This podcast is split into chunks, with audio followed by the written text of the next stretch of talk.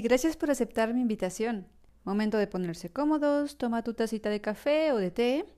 Y ahora sí, comenzamos porque tengo algo que contarte.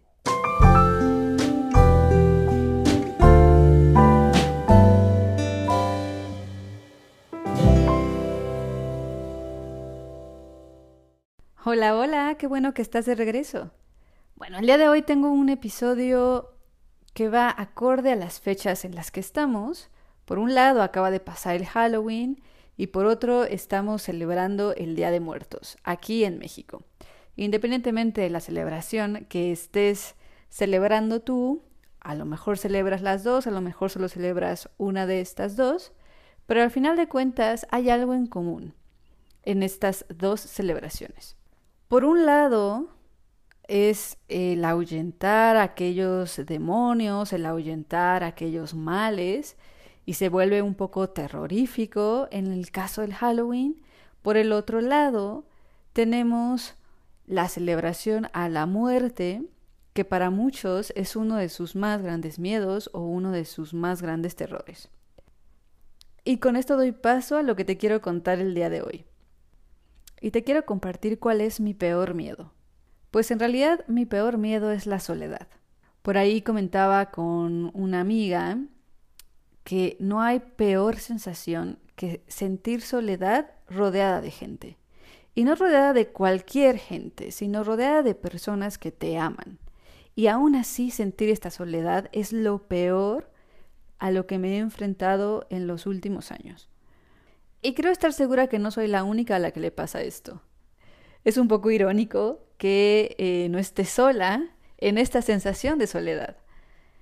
Te quiero contar lo que me pasó recientemente. Bueno, pues el otro día eh, tenía yo el plan de ir a un concierto, un concierto que me había llamado la atención, que iba a suceder aquí en mi ciudad. Y me iba a acompañar mi madre, pero resulta que ese día lamentablemente fallece la mamá de una amiga de mi mamá. Y entonces mi madre dice, ¿sabes qué? No te puedo acompañar, voy a, voy a acompañar a mi amiga en la misa. Y estaba increíblemente cerca el lugar del concierto con la iglesia en donde sería esta misa. Y casualmente era la misma hora. Entonces me dice, bueno, pues ¿por qué no vamos juntas? Tú te vas para un lado y yo me voy para el otro, ¿no? Entonces, bueno, pues nos empezamos a listar, cada quien para su evento, y de repente me entra una sensación chipi chipi, como me gusta llamarle. Me dieron estas ganas de llorar como, como una niña chiquita que no quiere ir al colegio. Bueno, esta misma sensación empezó a darme en ese momento. Una ansiedad de salir a este concierto, de ir sola, de estar rodeada de personas que no conozco, y me entró un pánico terrible. Y empecé a preguntarme, bueno, ¿realmente quiero ir al concierto? ¿Realmente quiero ir al concierto? El chiste es que decidí mejor no ir. Le dije, no, ¿sabes qué? No quiero ir sola, mejor vete eh, tú a, tu misa y yo pues me quedaré eh, haciendo otras cosas. Bueno, en cuanto se va mi madre, me meto al baño y empiezo a llorar, incontrolablemente. Y me entró esta tristeza profunda porque me empecé a dar cuenta que llevaba yo ya varios eventos yendo sola y en la siguiente semana tenía otros eventos más a los cuales también tenía planeado ir sola.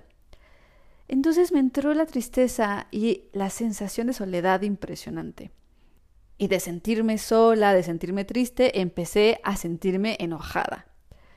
Entonces traté de calmarme, respiré y por un momento no quise sentir la emoción. Así que salgo del baño, me limpio mis lágrimas, me pongo al computador y un poco me empiezo a castigar. Bueno, si ya decidiste no ir al concierto, no te atreviste a salir de tu zona de confort, no te atreviste a salir a algún lugar donde quizá podrías haber conocido a alguien, estás sola porque tú quieres, me empiezo a castigar y digo, ok, como no fuiste, ahora ponte a trabajar. Yo no tenía planeado ya trabajar a esa hora el día viernes. Dije, ya voy a descansar, ya trabajé eh, la mayor parte del día. quería descansar ya el resto de la tarde, pues no, que me castigo y empiezo a trabajar. Ta, ta, ta, ta, ta, ta, ta, ta, tecleando, tecleando, tecleando. Pero esta sensación pues cada vez iba más angustiante. Cuando me doy cuenta de lo que estaba haciendo dije, Ari, para. Para un momento. ¿Se acuerdan lo que hablábamos hace unos cuantos episodios? No me estaba dando tiempo ni me estaba permitiendo sentir eso que estaba sintiendo y nada más lo estaba acumulando y lo guardé por completo en una caja que estaba a punto de explotar. Así que cierro mi computadora y digo, ok, ok Ari, date el permiso de sentir lo que estás sintiendo. ¿Qué es lo que estás sintiendo? Entonces permití de nuevo sacar estas lágrimas que las estaba conteniendo y me dejé sentir este vacío. Por ahí he escuchado mucho todas estas cosas de no necesitas a alguien más, siéntete tú completo eh, contigo mismo o nunca estás solo porque siempre te tienes a ti mismo. Esto lo he escuchado un montón de veces, lo he leído un montón de veces en varios lados, pero la verdad es que hay un vacío en específico que, a mi parecer, no se logra llenar con uno mismo, porque la sensación de compañía no la puedes sustituir, no la puedes llenar tú mismo. Es verdad que he trabajado muchísimo en mi desarrollo personal, en mi amor propio, en mi seguridad, en mi autoestima. Mi ego estaba luchando impresionantemente con esta emoción, porque había esta parte intelectual diciendo, Ari, no necesitas a nadie, estamos bien solas, tú puedes sola. Y el ego, y súper incómodo de esta soledad, me decía, no, no necesitas llorar por, esto, por esta situación. Sin embargo, era necesario atravesar esta emoción, sin luchar. Y creo que fue la primera vez que me permití llorar sin sentir vergüenza, porque te confieso que en realidad, aunque yo ya me había dado cuenta de esta necesidad que tengo, de esta sensación de soledad, de esta sensación de vacío, no me permitía sentir, porque me daba vergüenza sentirlo. Me daba vergüenza aceptar que en efecto no me gusta estar sola. También me di cuenta que había otro miedo ligado a esta misma emoción de soledad, y ese es el miedo a no poder manifestar lo que quiero. Pero este miedo lo dejaré para otro episodio porque me gustaría desarrollarlo un poquito más. Te quiero dejar simplemente con esta pregunta. ¿Te has dado cuenta cuál es la emoción que tu ego resiste sentir? Muchas gracias por escucharme y compartirme un poquito de tu tiempo. Nos vemos en el siguiente episodio. Hasta pronto.